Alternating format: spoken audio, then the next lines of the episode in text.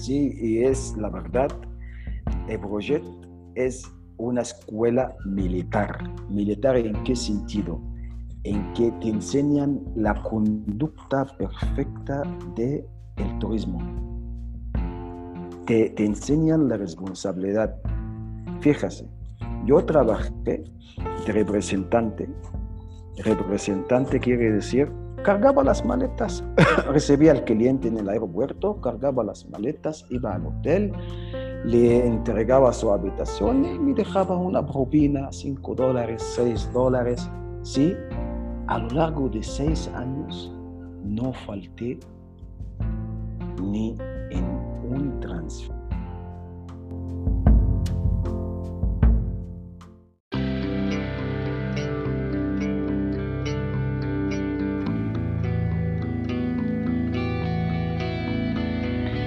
Despiertas comúnmente en un nuevo destino, lejos de casa, con sabores distintos, con nuevas aventuras por descubrir.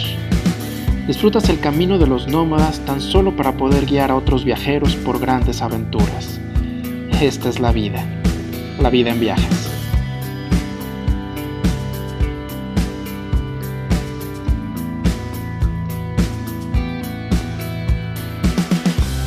Bienvenidos a una temporada especial de La vida en viajes, donde conversaremos con los socios de la principal organización de operadores mayoristas en México. Con más de 20 años de trayectoria nos comparten sus inicios, sus experiencias, su visión a futuro y grandes anécdotas y viajes. Esto es La vida en viajes edición Expo Mayoristas y Peter Luther te lleva a descubrir estas historias.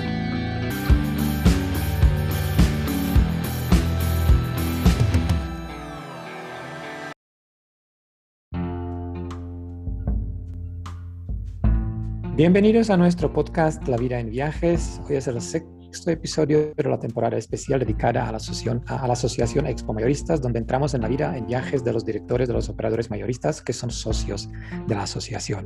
Y hoy está con nosotros Ahmed eh, de Nefertari Travel. Ahmed, ¿qué tal? ¿Cómo estás? Hola amigo Peter, ¿cómo está? Bien, gracias.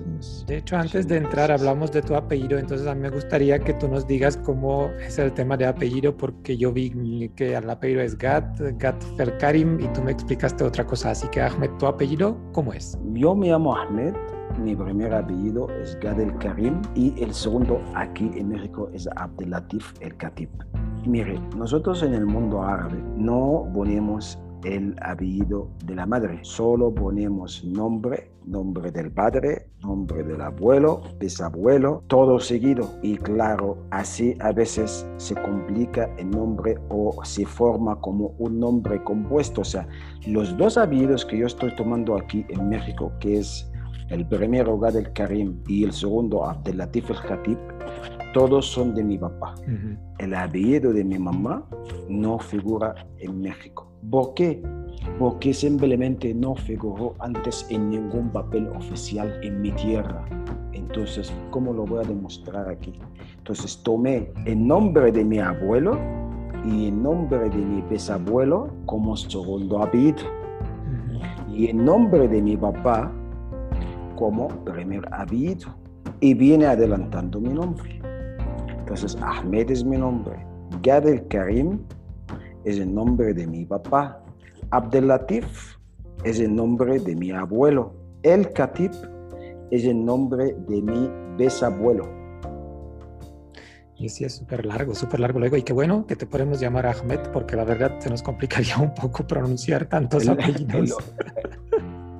El, único que tiene un nombre, o sea, no es pequeño, digamos, normalito soy yo, es verdad.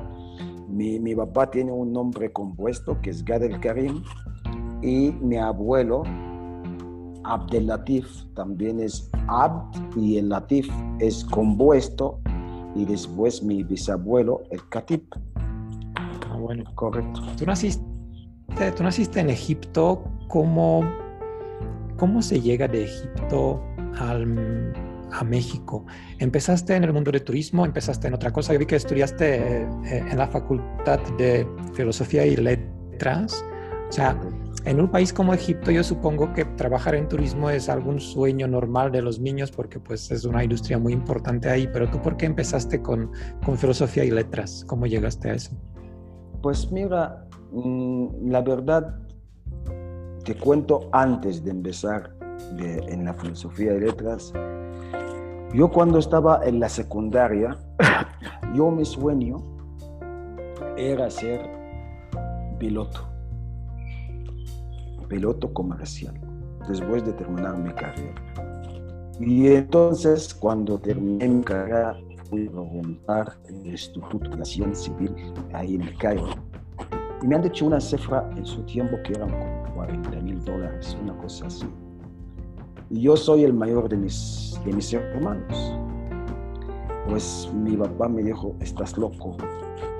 Pues que yo tengo cuatro más, tengo que darles de comer. No te puedo dar este lujo. Y entonces después busqué, presenté los papeles, teníamos una, eh, un departamento donde todo el mundo que había terminado la secundaria tenía que presentar por este departamento y ahí le iban clasificando según sus notas. Y me eligió departamento de filosofía y letras.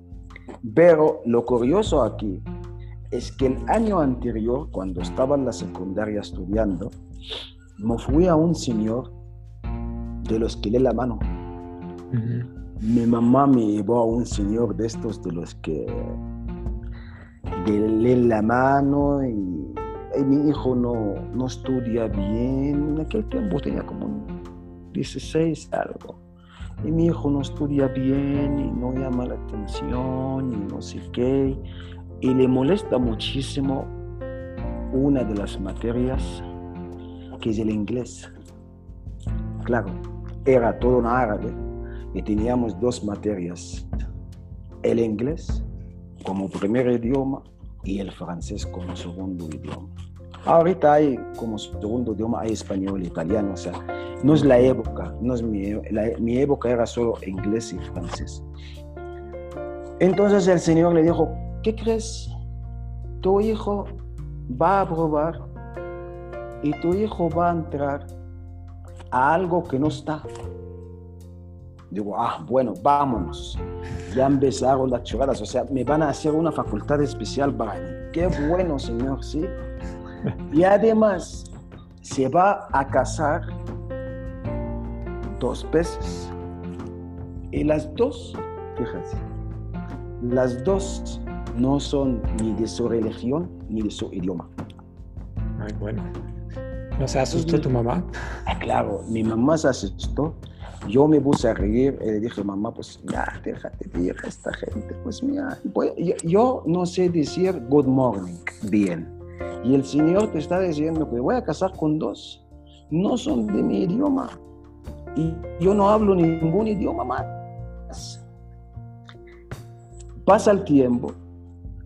Mi papá me dijo, no vas a entrar a aviación. He hecho los papeles y me clasifican en Departamento de Filosofía y Letras en español, que lo inauguraron en el mismo año. No estaba. Un experimento, ¿no? Después pasamos y claro, me caso con mi ex esposa, que es española, y llego a tener de ella mis dos hijos. Magdi, el grande, quiere decir mi gloria. Y es piloto comercial ahora, o sea, lo que no cumpliendo tu sueño. Sí, exactamente, lo que yo no pude hacerlo. En 15 años estaba preparando para la misma carrera mía, me dijo, te puedo decir una cosa, te puedo pedir solo algo, no te pido nada más. Digo, ¿qué? Quiero ser piloto. Me puse a reír en aquel tiempo y le dije, es que de tal valor, tal hostia. Me dijo, no entiendo, digo, no importa. no importa, tú quieres ser piloto, estudia bien y yo voy a quedarme bien contigo. Te comprometo que, que vas a ser piloto. Y gracias a Dios ahora ya es que digamos es el piloto, uno de los pilotos más pequeños de todo Medio Oriente. No llegó a 30 años y ya es capitán. Ay, qué bueno. Sí, qué bueno. en una de las compañías, exactamente porque eh, él entró porque le gusta lo mismo, o sea, eh, está en la sangre como quien, como su papá. Pero después de entrar yo, Facultad de Filosofía y Letras, ya empezó a gustarme también el tema, empezó a gustarme el español. Eh, buscaba los canales que hablan español por la noche, así por la radio. Pero, pero, ¿por qué español, Ahmed? ¿Por qué llegaste a... Porque era inglés, francés. ¿Por qué te llamó la atención el español? El, el tono del hablar, el, el, el, el CC, eh, conversación. Eh, claro, no había muchos canales. Los podías buscar a través de la radio de la parte de América Latina. La mayoría eran de España por la distancia, ¿sí? Y entonces, claro, el cese, lo que dicen ahora, dicen cesean, en el idioma español, cesean el español castellano. Entonces, a mí me gustaba mucho el tono. Yo, claro, no entendía absolutamente nada en su tiempo. Pero al cabo de solo un año, ya me fui a España a practicar.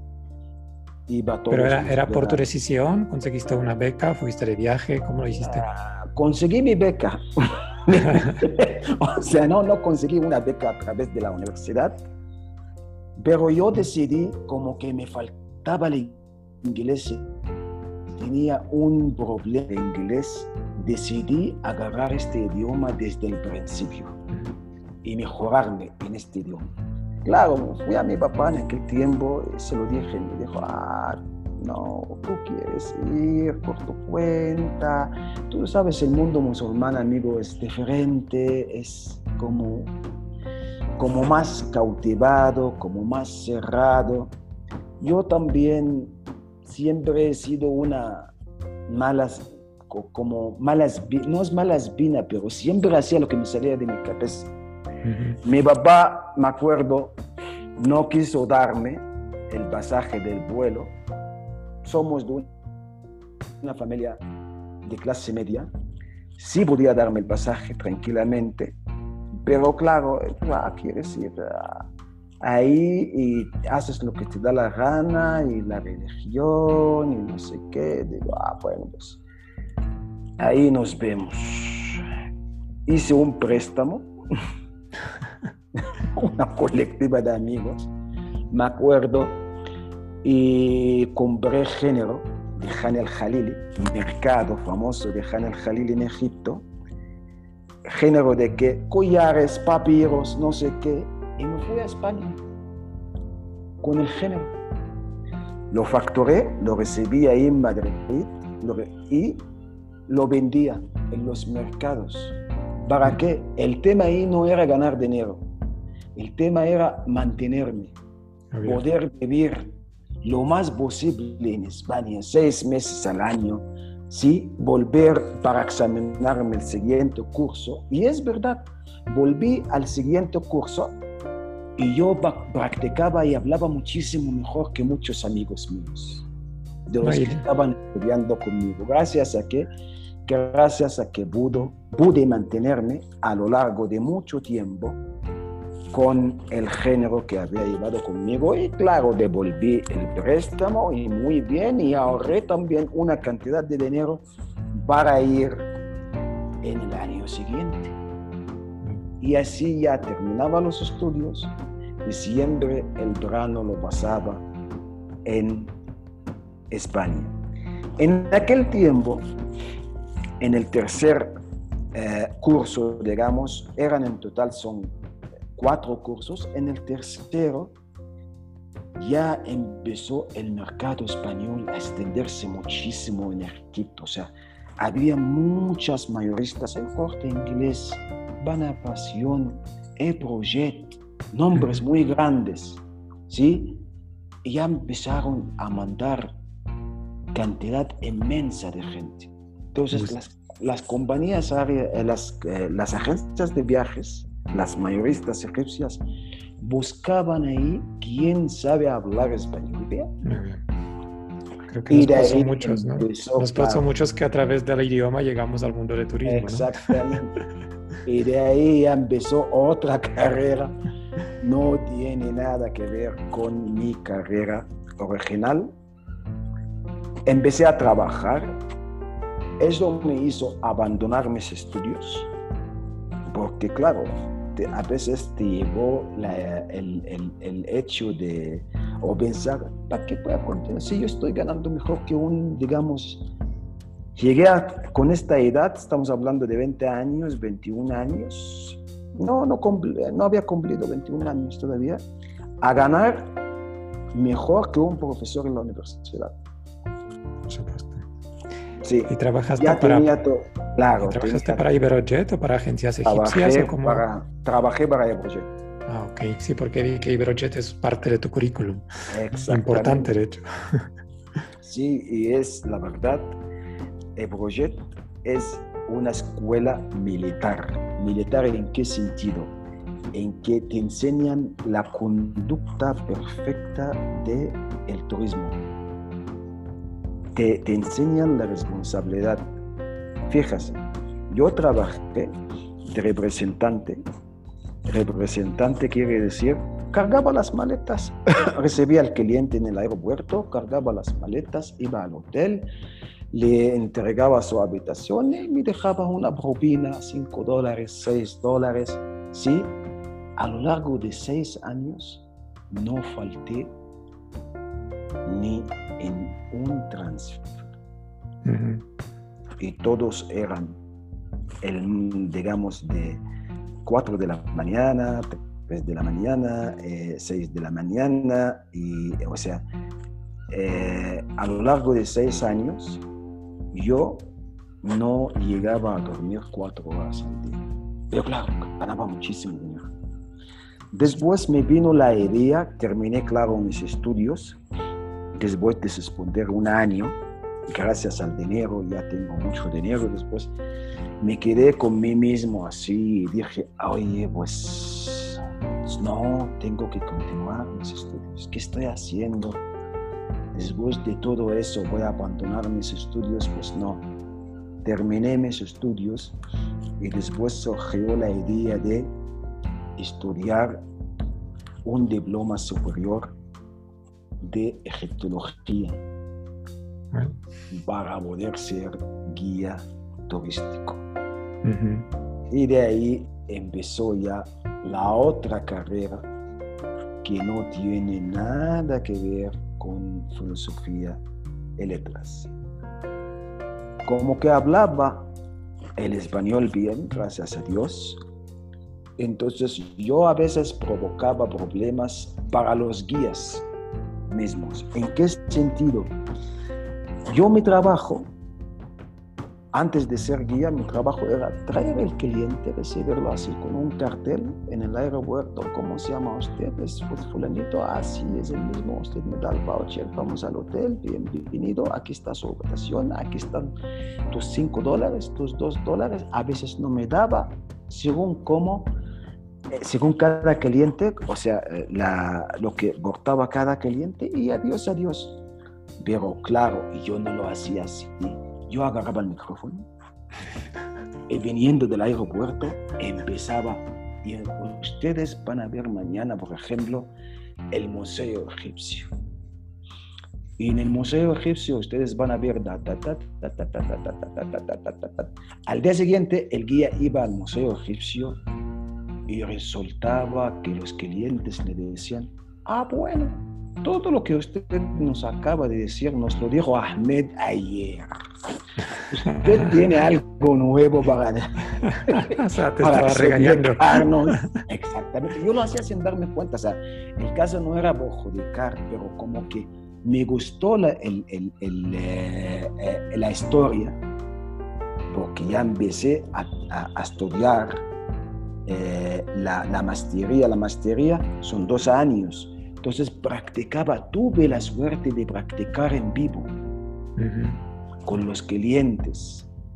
Y claro, hasta que me acuerdo, mi jefe, el jefe de la oficina de Brojet en el Cairo, me llamó a su oficina y me dijo, mira, me estás provocando problemas. ¿eh? Tú eres solo transfer, representante, punto. No te metas en el trabajo de los guías porque están quejando de ti. Me refiero, o quiero decirte que nací grande, eso me dio la oportunidad de nacer grande. Una vez ya eh, llegué a tener el, el, diploma o la maestría, es una maestría, porque te prepara para el doctorado después. Al día siguiente, yo pensaba que mi jefe me iba a dar dos personas, me iba a decir, oye Ahmed, ya tienes el primer file, dos personas, vete al sur, vete a Luxor, vete a Swan, vete a explicarles eh, el Valle de los Reyes, toma un vuelo y viaja con ellos. No. Me dijo, mira, no quiero decirte la palabra, mira tal, ya la ganaste conmigo. Toma estas 42 personas. Entonces, nací grande, sí, gracias a Dios. Nací grande, me hacía eh, como eh, mm, pruebas donde yo no sabía y no tenía conocimiento que esto es una prueba. Me acuerdo que me dio un grupo de 42 personas y dentro del grupo había egiptólogo, pero no egipcio. Y no lo egiptólogo español, no lo sabía. Y después de terminar, el Señor me dice, era un señor, sus dos hijos y su esposa, y me dice, oye, ¿Sabes el número de Hawass? Zahir Hawass. Zahir Hawass es el jefe de la organización de egiptología en, en, Egipto. Digo, ¿qué? Es mi profesor. Sí, es mi amigo. Me saca su tarjeta. Entonces, ¿quién es? No, no, no, tú tranquilo, lo hiciste muy bien, muy bien. Después de terminar ya crucero, después de una semana, el señor no me dijo absolutamente nada, solo me escuchaba. Como el examen. Exactamente, lo hiciste, lo hiciste muy bien. Claro, estas cosas me daban como confianza muchísimo. Y llegué a ser uno de los guías, gracias a Dios, uno de los guías más destacados de Egipto. ¿Pero seguías viviendo en Egipto o ya viajabas a España en cierta época o cómo? Viajaba de vez en cuando a España, ya, ya, ya, pues, porque yo ya me casé antes de terminar el, eh, antes de tener el, eh, el, eh, el, diploma o la maestría, me casé. Y por eso tengo ahora un hijo de 30 años, pues casi, pues me casé muy joven porque tenía dinero, o sea, no me hacía falta ni comprar la casa, ni preparar la casa, ni el coche, pues como que eh, trabajaba de transfer y había buen ingreso, pues ahí me casé, pero ya dejé de ir a España mucho, porque ya al, año ya tuve a Magdi, que es mi gloria, el nombre quiere decir mi gloria, mi hijo grande, mi hijo mayor, porque ya empezaron las responsabilidades. Y ahí también la familia, mi mamá me ayudaba así por debajo de vez en cuando, pero dio la idea de mi papá de que no existe lo que, lo que yo quería que, que hicieras. O sea, o no existe lo que yo te lo tenía planeado para tu futuro. Así es. Que supongo que los papás lo planean mucho para sus hijos, ¿no? La vida. ¿Y cómo llegaste entonces de, toda esa experiencia de, de, de, guía, de tus licenciaturas, de tu hijo, de tu esposa? ¿Cómo llegaste a México? ¿O por qué fuiste, te fuiste a México? ¿Cuándo llegó el momento de decir adiós y me voy a México? Llegó el momento después de trabajar con españoles a lo largo de como 15 años seguidos, en aquel tiempo había muy pocos mexicanos que llegaban a Egipto, muy pocos. Empezaron ya a venir los mexicanos y yo empecé a dedicarme a grupos mexicanos. La verdad, trabajas con un grupo de mexicanos, es como hubieras trabajado, voy a abrir el ojo para los clientes mexicanos, como que hubieras trabajado para 5, 6, 7, no estoy exagerando, grupos de españoles. El mexicano le gusta gastar. Con el mexicano ganas muy bien. El mexicano le gusta también ir despacio. No le gusta tener un ritmo de muy rápido, corre, corre, corre, corre para poder ver lo más posible de las cosas que hay en Egipto. Claro, en Egipto hay muchísimas cosas para ver, pero el mexicano prefiere ver pocas cosas, pero verlas bien. Y gozar y disfrutar de su tiempo. Y gastar lo que haga falta. Entonces digo, ah, no, bueno, yo voy a trabajar con mexicanos. Una también de las cosas que me encantaron es el cariño. No estoy eh, despreciando a los españoles ni nada de ese estilo, pero el mexicano es que te sientes en familia. O sea, tú estás con un grupo de españoles, por ejemplo, y dices, ay, me duele la cabeza. Porque sucedía de vez en cuando, ay, tengo fiebre, ay, no sé qué. Sí te cuidaban, pero tienes que cumplir. O sea, tu, tu, tu responsabilidad es cumplir. Hemos pagado dinero para que nos expliques este detalle. Cuando, estabas en un grupo de mexicanos y solo les decías, ay, me duele la cabeza, ay, hijo, eh, Paquita, eh, tienes pastillas, Ahmed le duele la cabeza. Eh, y así, solo toma una, ¿sí? Agua para Ahmed. Ahmed, ¿por qué no comes? te sientes en casa. Me encariñé. Me de verdad me encariñé con esta civilización. Con todas sus cosas bonitas y malas. Aunque las cosas bonitas son muchísimo más. Por ejemplo, una de las cosas que al, al, al, principio a mí no me gustaban es el, el, el retrasar pues mañana vamos a salir a las 9. Se presentan a las 10. Pero después, yo, a la hora de convivir mucho con ellos, les di toda la razón del mundo. Pues vienen a disfrutar. ¿Qué más da?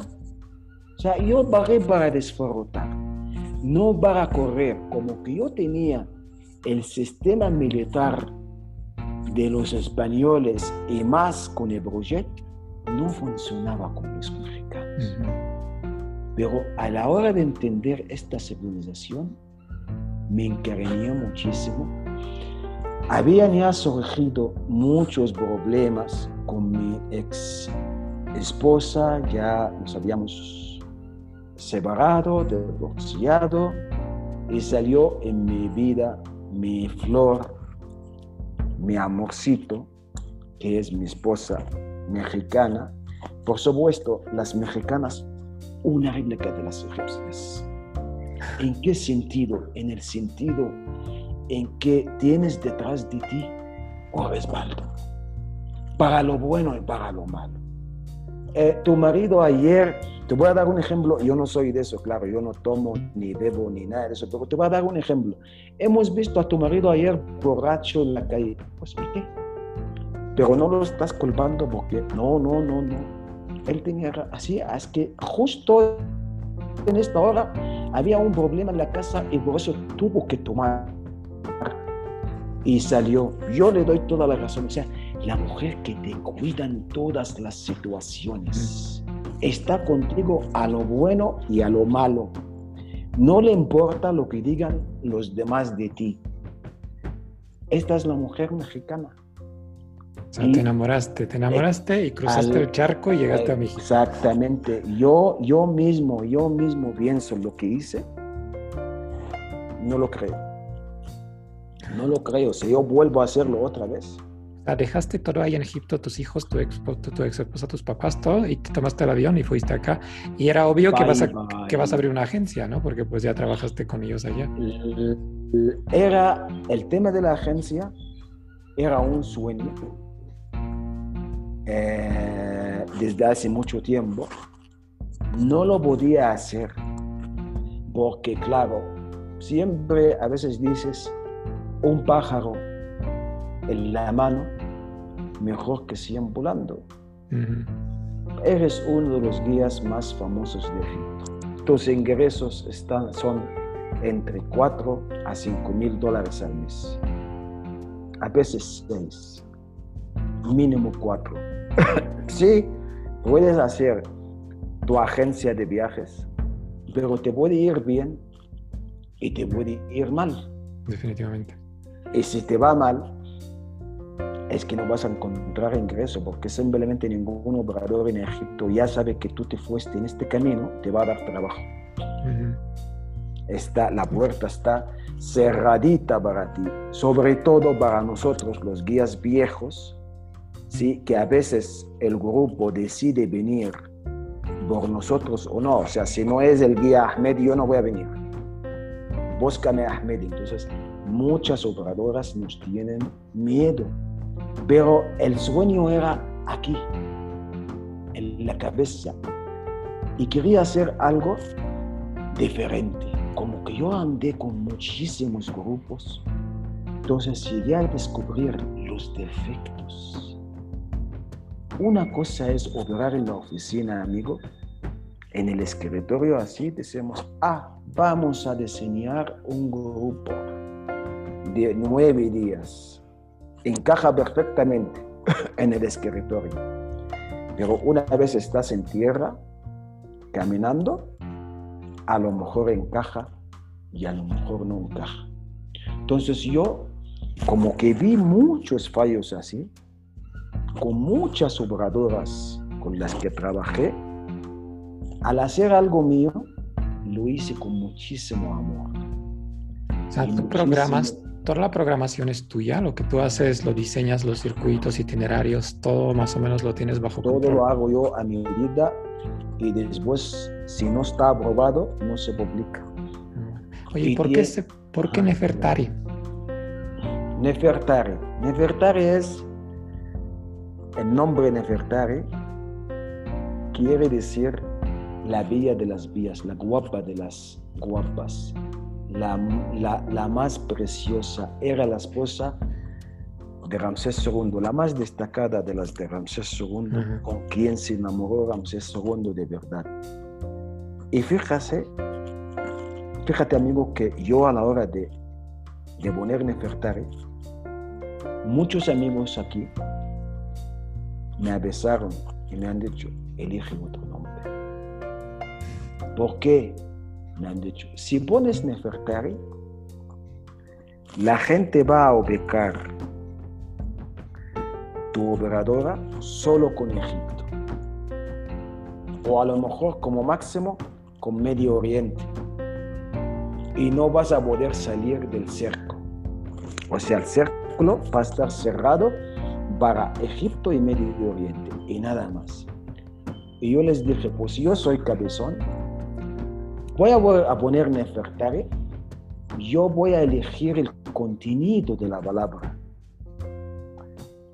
la vía de las vías. Yo quiero que mis, todos mis viajes sean bonitos. Y por eso el, nosotros el Osgan nuestro es la belleza de, de, viajar. ¿Sí? Viene del mismo nombre. la vía de las vías o la guapa de las guapas poquito a poco la gente se va a ir acostumbrando de que aquí yo me refiero a la belleza del viaje mismo, no me refiero de que estoy manejando solo viajes para Medio Oriente o solo para Egipto. Y es lo que está sucediendo. Gracias a Dios nosotros ahora tenemos paquetes a Perú, paquetes a Canadá, paquetes a ropa, estamos entrando ropa muy fuerte. Nefertar es un sueño bonito. no ofertaré.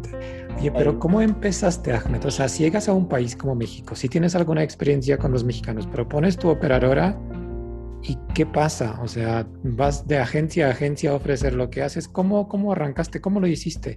Aparte extranjero, eh, egipcio, ¿cómo, cómo, cómo, cómo reaccionó la gente? ¿Cómo ganaste eh, los clientes? Mira, yo cuando vine a, de Egipto, de verdad, no sabía la salida de la, la puerta de la salida del aeropuerto. Y te voy a decir más. Yo dejé todo lo que se ganó en Egipto para Egipto.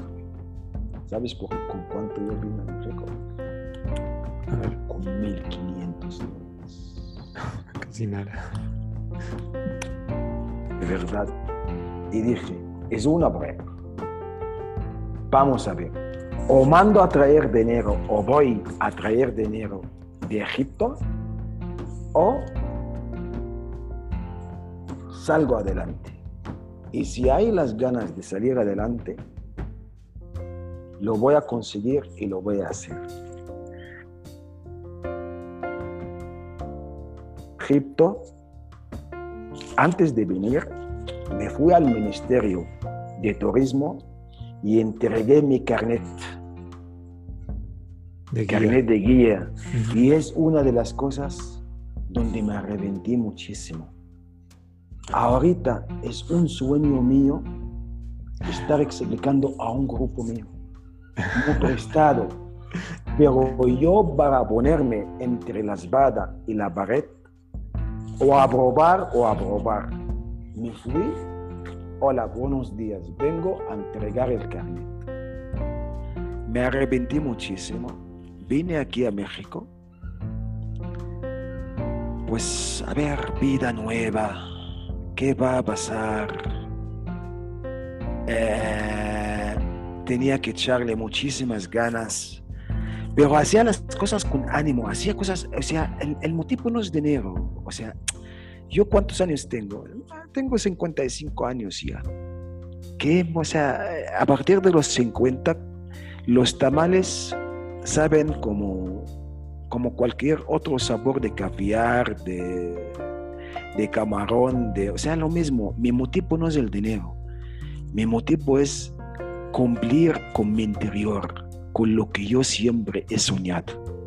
estar satisfecho contigo mismo. Exactamente, de verdad, Me venían unas emociones de dentro y hasta ahora, cuando, por ejemplo, consigo un precio con mucha calidad y muy buen servicio, mejor que una de las operadoras grandes de México que lleva muchos años en el mercado y yo soy todavía al lado o recién nacido.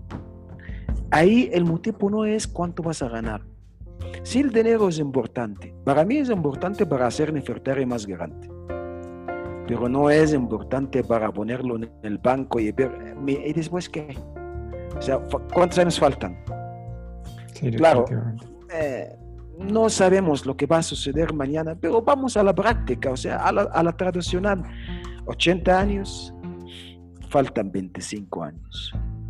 Y son los 25 donde tienes que disfrutar, no los que tienes que sufrir y trabajar y día y noche. Y, pero mi motivo es, yo quería estar, y no sé si si, voy a, llegar a transmitir esta idea a la gente o no, estar así mirando al espejo y digo, chingón, lo hice, de verdad lo hice, de verdad dejé un buen recuerdo en este país. Cambié la idea de los viajes. Descarté las mentiras. También este es otro tema.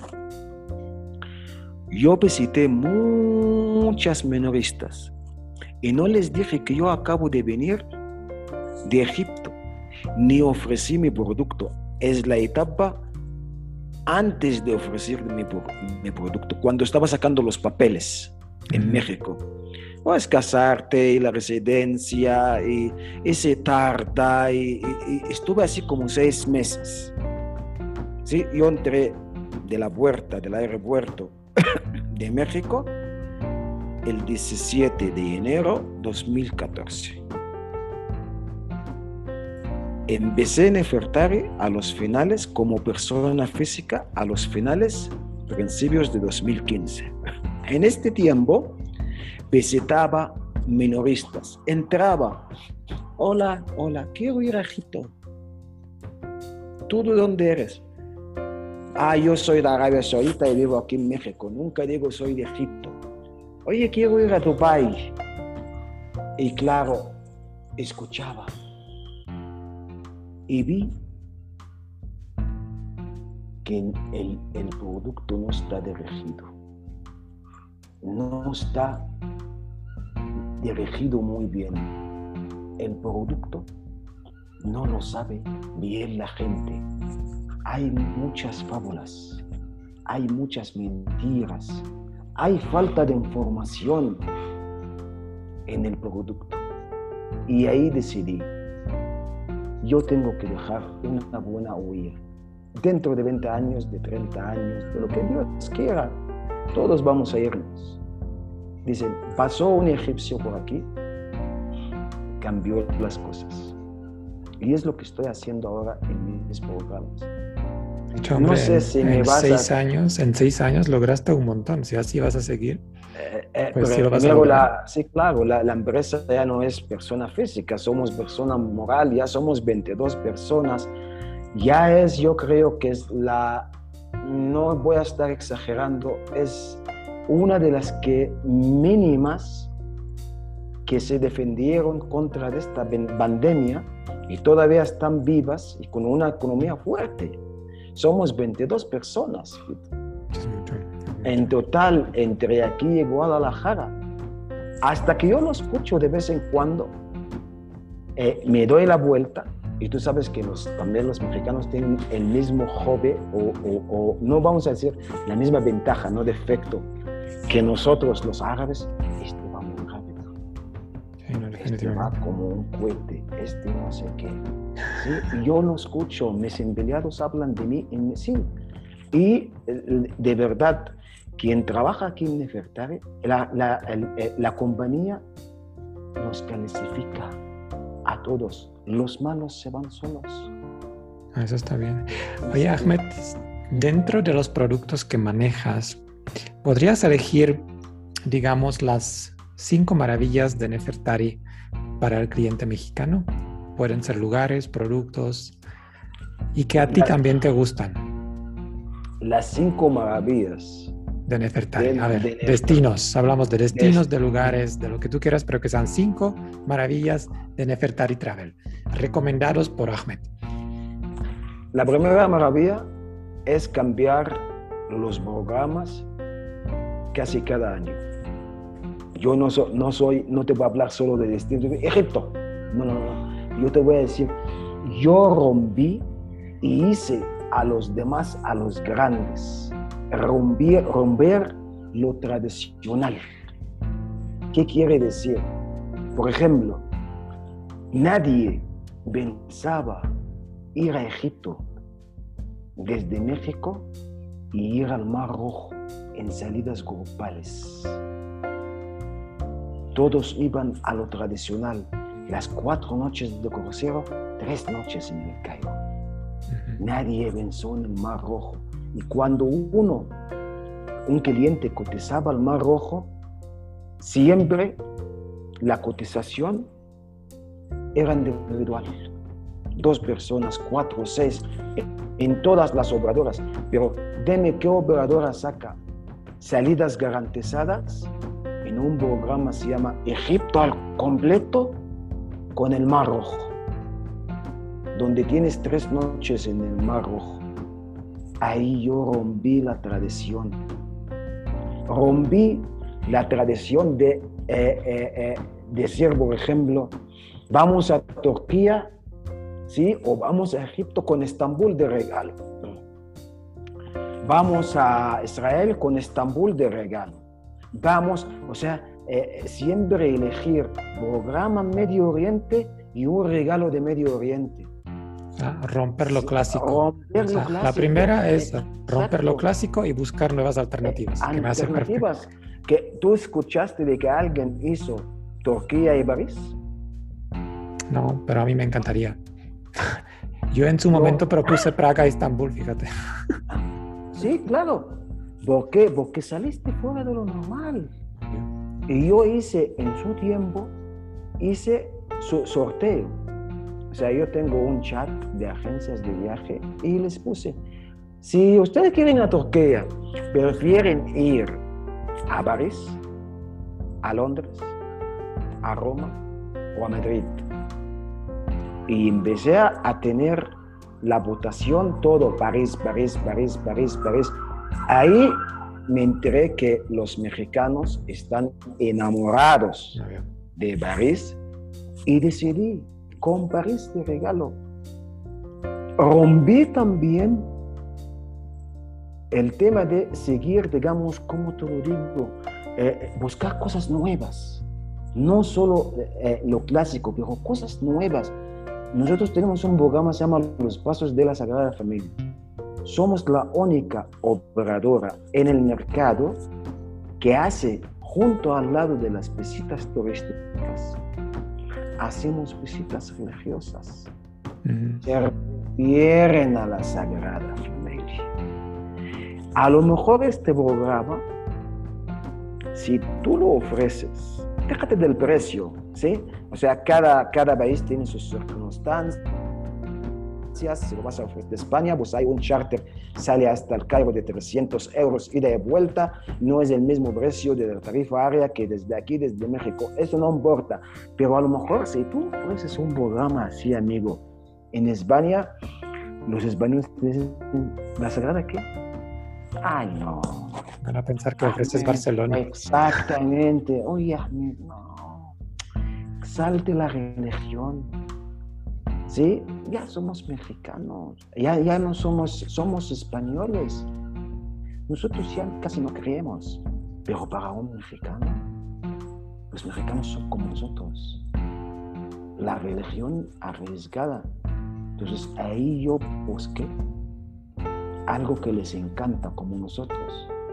¿Cómo vas a hacer las visitas turísticas de las que hace todo el mundo con un matiz religioso, en los lugares donde escondió la Sagrada Familia. Y ahí combinas Turquía, Israel, Egipto, ¿cómo lo haces? Exactamente. O sea, de cada, de cada religión donde se mezcla todo. Pero si tú ves el programa, ninguna obradora lo hace. Eso es súper importante. O sea, yo contesté y me dio mucho, mucha emoción de dentro yo estoy buscando el programa de una operadora, se llama Nefertare, donde pasamos por las iglesias donde escondió la Sagrada Familia en su viaje a Egipto, que es el único programa que se hace en México. Eso ya está registrado en la historia para mí aquí en México. Está Dentro de 25 años, si yo voy a estar o no voy a estar, pasó por aquí, alguien hizo tal, tal, tal, tal, tal. El tema de que no hay nada, se llama programa fijo para mí. Yo soy una operadora muy grande, por ejemplo, en México. Yo estoy vendiendo tal, tal, tal, tal. O sea, Egipto, por ejemplo, Egipto, Jordania, Israel. Quedo vendiendo Egipto, Jordania, Israel a lo clásico 18 años hasta que viene un niño de Egipto, ¿sí? Me rompe mi, tradición y me obliga a cambiar e ir detrás de él. ¿Por qué? Porque el Señor es como el jabón, que soy yo, como el jabón, lo agarras así y respala. ¿Por qué? Porque el tema para mí no es dinero. Ahí el tema para mí, el, el tema para mí es emoción. Yo puedo estar de verdad sentado cenando con mi esposa y me viene una idea. Y agarro el bolígrafo y empiezo día 1, día 2, día 3, día 4, día 5, día 6. A ver, cheque, me dice, maravilla. Lo enseño a otro, muy bonito. A ver, ¿alguien lo tiene? Nadie. Salidas garantizadas. Esto es perfecto. Oye, Ahmed, Ándale, sí. eso, está, eso está genial. La verdad es que se nota que amas tu trabajo, que te encanta, que dedicas 24 horas de tu vida, pero seguro que tienes tiempo también viajar por México, como amas mucho a México. ¿Algún destino en México donde siempre regresas, que te gusta, que es tu preferido? ¿Cuál sería?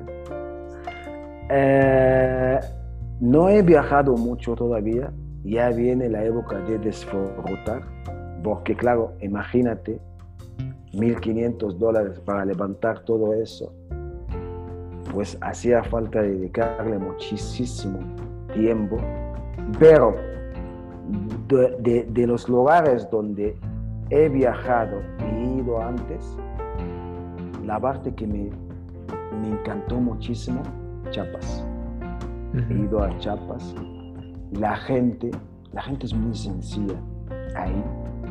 Eh, me recuerda una réplica de los pueblos egipcios, una réplica de eh, eh, la madre, la abuela, la sinceridad, decir las cosas de corazón, no como el, ambiente de, de, la capital aquí, es un ambiente muy rápido y, y, y muy, digamos, muy comercial, si, lo, si, si existe la palabra, no. Ahí la gente es muy sencilla. Tengo muchísimos amigos en Chiapas. Eh, también de lo que me encantó muchísimo es eh, algunos pueblos mágicos, como San Miguel Viendo, por ejemplo, he ido, lo he visitado, eh, todavía me falta salir, ya me, voy a dedicar ahora, después de terminar la pandemia, voy a dedicar una gran parte de mi tiempo ya para disfrutar. Casi, casi corremos un poco el peligro porque si vas a conocer más México se te van a surgir ideas y vas a empezar a romper los itinerarios que ya se hacen dentro de México, ¿no? Pues estoy pensando, pero yo siempre digo, más vale mal conocido primero que bueno por conocer. ¿Qué quiere decir? Trabajo en lo que entiendo, me lo ofrecieron. Por ejemplo, siempre cuando ya llegas a ser una operadora, está subiendo, subiendo, subiendo, subiendo, pues todos los ojos están por ti.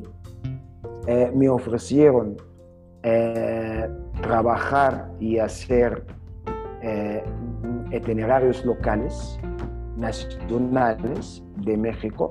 Estoy por ello. Lo estoy estudiando.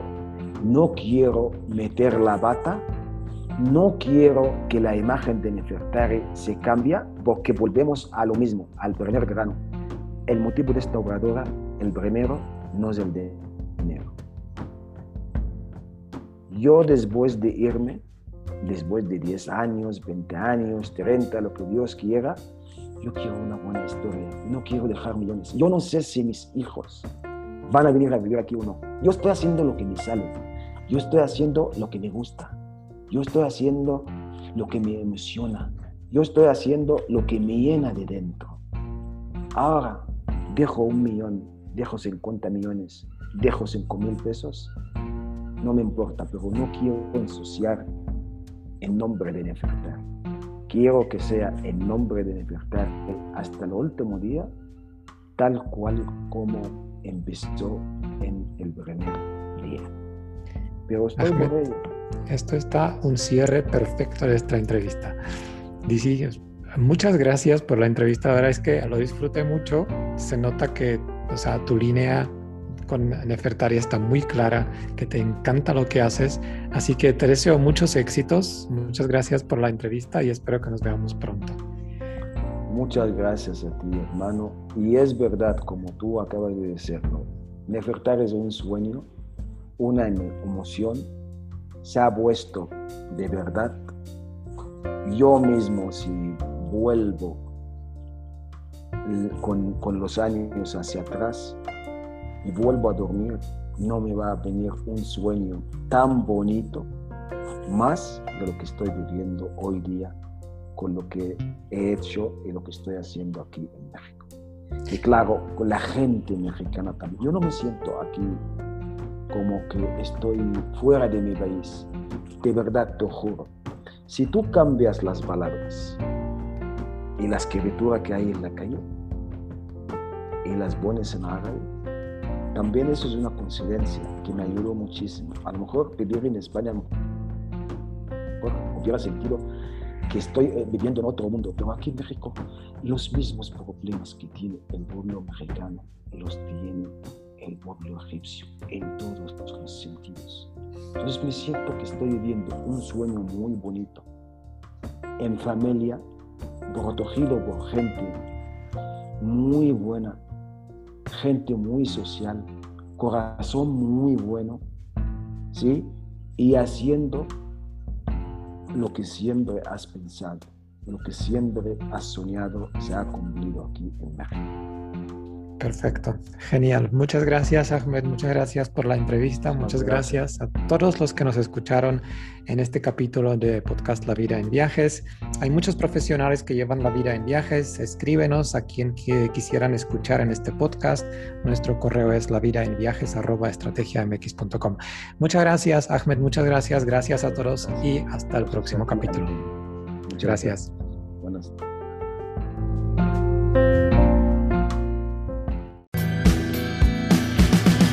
Hemos llegado al final de este capítulo.